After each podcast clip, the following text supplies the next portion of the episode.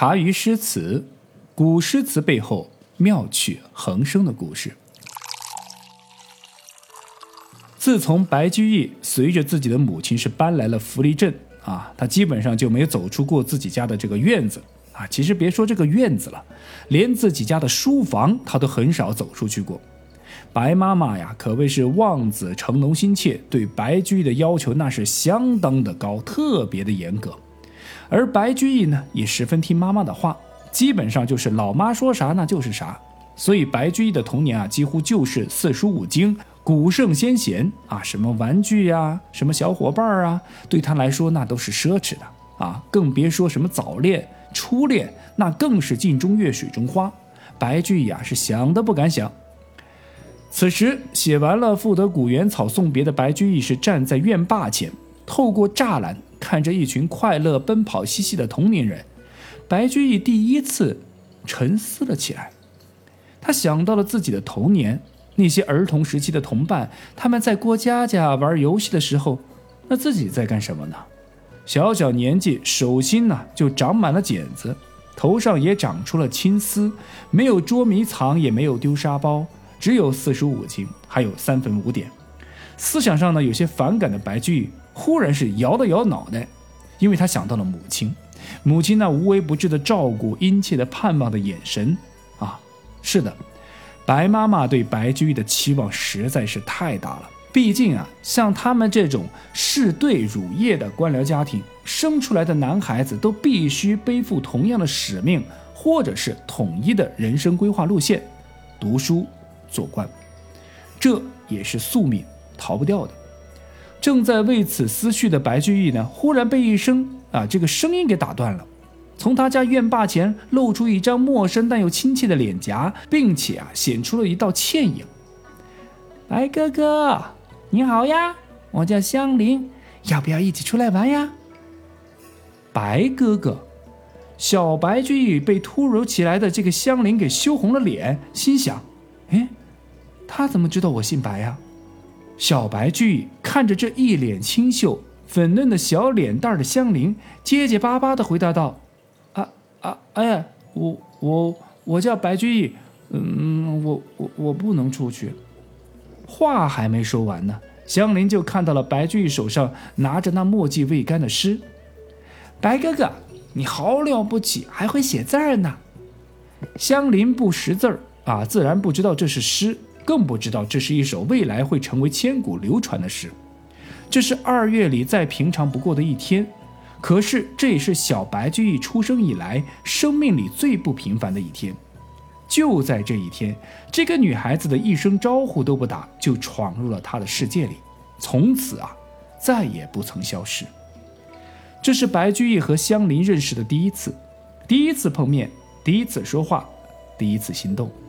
随后的数年当中呢，白居易除了学习以外，几乎都把剩余的时间都给了香菱。他们一起谈论自己的童年趣事。当然，白居易其实也没啥可聊的啊，多半呢他都是在听这个香菱说，一起畅想憧憬未来。这段时光可以说是白居易搬到府里以来最愉快的一段时光。郎骑竹马来，绕床弄青梅。同居长干里，两小无嫌猜。李白曾经写过的这首诗，应该就是此时此景的白居易最好的注解了。三月桃花飞又来，这一年啊，白居易十九岁，香菱呢十五岁。白居易确信自己终于有了玩伴，有了知己，有了恋情啊！在香菱天真无邪、崇拜的眼神当中，白居易的脸上时时都挂着幸福的笑容。这一日。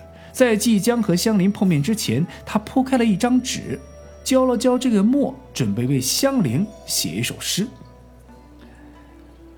娉婷十五胜天仙，白日横娥汉地莲。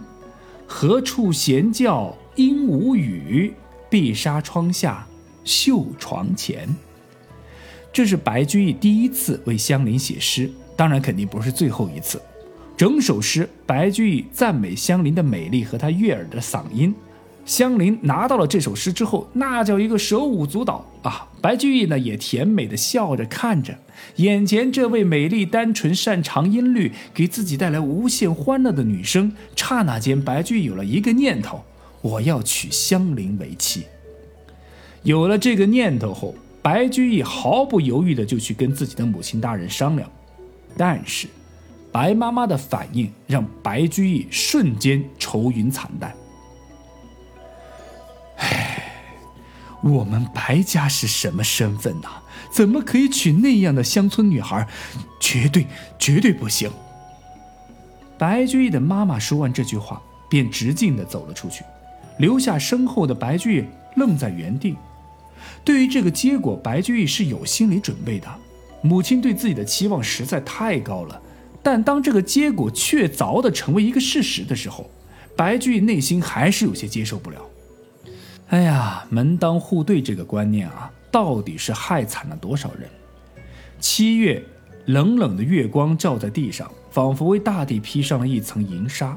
庭院中树影婆娑，两只鸟从空中吱吱呀呀地飞过。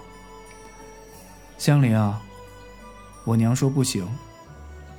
白居易忍了又忍，难以启齿的小声说道：“白哥哥，你别说了。”我都明白，香菱虽然年龄尚小，但对这种门户之别，她比谁都明白。同村的小男孩只知道下河摸虾、下地干活，而他的白哥哥每天都是读书写字。他明白，这样的白哥哥是不能娶她的。此时，二人所在的庭院寂静无声，隐约能听见的只有两个年轻人心碎的声音。正处在花季雨季的白居易，没有那么理性的远见和抱负，有的且只有的就是心碎了。已经深陷恋爱漩涡当中的白居易，成天把自己关在房间里，他既没有学习，也谁都不愿意说话。他甚至有点怨恨母亲毁了自己的童年，还要继续的干扰自己的爱情。但是饱读圣贤书的他，又明白这事儿也不能全怪母亲。这种矛盾且深深的无力感，让白居易是食不下咽、孤枕难眠。白妈妈看到儿子如此，内心也是十分的忧心忡忡。但是理性的她明白，无论如何，白居易和香菱那个女孩是不能够在一起的。虽然香菱是模样俊俏、孝顺懂事儿，但是家庭背景对白居易是一丁点帮助都没有。一旦过了新鲜期，将来儿子白居易一定会后悔的。那又该怎么办呢？也不能让白居易老是这样啊！